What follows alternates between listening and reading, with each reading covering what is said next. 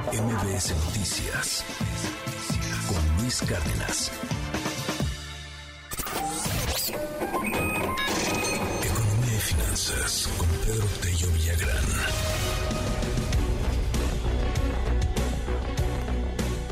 No sé qué tan buena noticia sea que el crédito a consumo va avanzando, porque pues frente a la inflación, frente a que no alcanza, está la tentación de de agarrar un poquito del crédito, ¿no? De agarrar de la tarjeta de crédito, de pagar la despensa meses sin intereses. Ay, ay, ay, no lo haga. No lo haga, compa, no lo haga. Está ahí ese tren, ¿no? En el TikTok. Bueno, este, no, sé qué tan buena noticia sea. Es, una buena para algunas instituciones financieras, sí, pero si se descontrola, eh, pues puede llegar a generar algo preocupante o no tanto. Pedro, te mando un abrazote. ¿Cómo estás? Bonito día. Luis, buenos días, qué gusto saludarte a ti también a quienes nos escuchan. Antes de entrar al tema del el repunte en el crédito al consumo, déjame compartirte a ti y a quienes nos escuchan la siguiente información. Ahora que hablaban de el número de vehículos que se roban por día en nuestro país, yo quisiera comentar que la renovación del seguro de mi automóvil sin haber registrado un solo incidente automotriz durante el año pasado me costó 27% más caro de lo que pagué el año pasado, 27%. Y recordemos que en la Ciudad de México tenemos la obligación de circular con un vehículo que tenga el seguro correspondiente. De ese tamaño está la cuesta de enero por cuanto al pago de servicios financieros, en este caso muy concreto, con el asunto del seguro. Ojalá que quienes nos escuchen nos compartan cuánto les costó la renovación de su seguro automotriz con o sin daños eh, o, accidentes a lo largo del 2022. Que tiene mucho que ver, Pedro, perdón que, te interrumpa, pero me, me, llama ahí la atención también mucho el tema, eh, con que saben que se, uno, que, que, te lo van a robar y dos, que hay una impunidad cañona. O sea, uno tiene que ver con la inflación, supongo también los, el, el costo, pero cómo pues en este país te pueden robar y, y, no va a pasar nada, no van a recuperar eso, se va, se va a pérdida.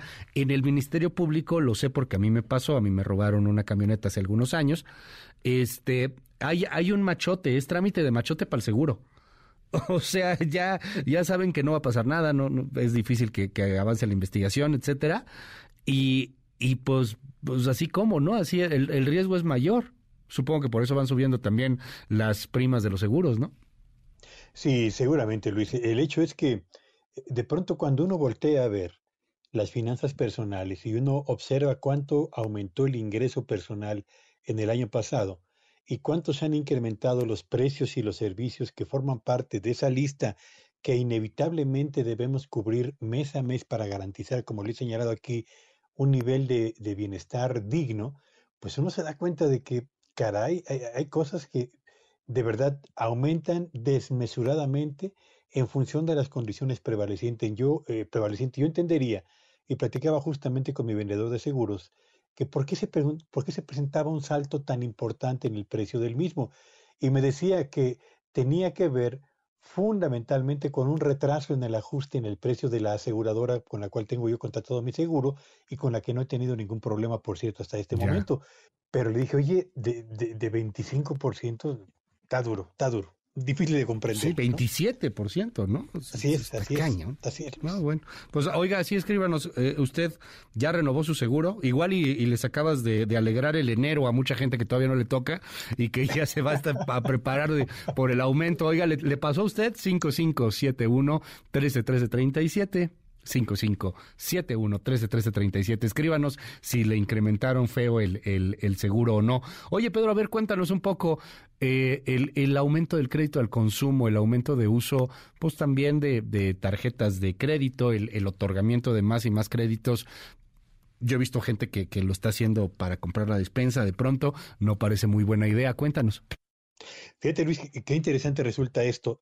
Tras 21 largos meses de caídas consistentes en el monto del financiamiento al consumo, a partir de enero del 2022, justamente este tipo de crédito, insisto, el crédito al consumo, repuntó y se comportó a lo largo del año pasado como el financiamiento con mayor crecimiento en la actividad económica nacional. Cerró el año pasado con un crecimiento en el último mes del 9%, que es tres veces más elevado que el crecimiento que reportó por una parte el crédito hipotecario y por la otra el crédito empresarial. Así que e, el financiamiento al consumo, que se integra por el crédito a través de las tarjetas, el crédito de nómina y el, crédito personal y el crédito para la compra de bienes de consumo duradero, se consolidó en el año que recién ha terminado como el más dinámico en nuestro país. Y lo más singular, Luis, y paradójico al mismo tiempo, es que en los últimos meses del 2022, a pesar de que siguió acelerando su ritmo de avance, el resultado de las ventas que se, realizó, se realizaron por una parte en el Buen Fin se quedó por debajo de la meta establecida. Y el reporte que salió de la ANTAD a propósito de las ventas comparables de las tiendas de las grandes cadenas comerciales que se agrupan en dicha asociación generó datos poco estimulantes en noviembre y en diciembre. No deja de llamar la atención que justamente en el cierre del año cuando las ventas se quedaron por debajo de lo que se esperaba, fue justamente cuando más se aceleró el uso del crédito al consumo. ¿Por qué? Seguramente porque la gente empezó a utilizarlo no para las compras de bienes de consumo duradero, sino, como bien lo ha señalado Luis, para la compra de bienes que forman parte de la, eh, de la despensa cotidiana. ¿Cuáles son de los componentes del crédito al consumo los más dinámicos? Bueno, véalo usted. El financiamiento a través de las tarjetas de crédito cerró el año anterior con un crecimiento del 12%.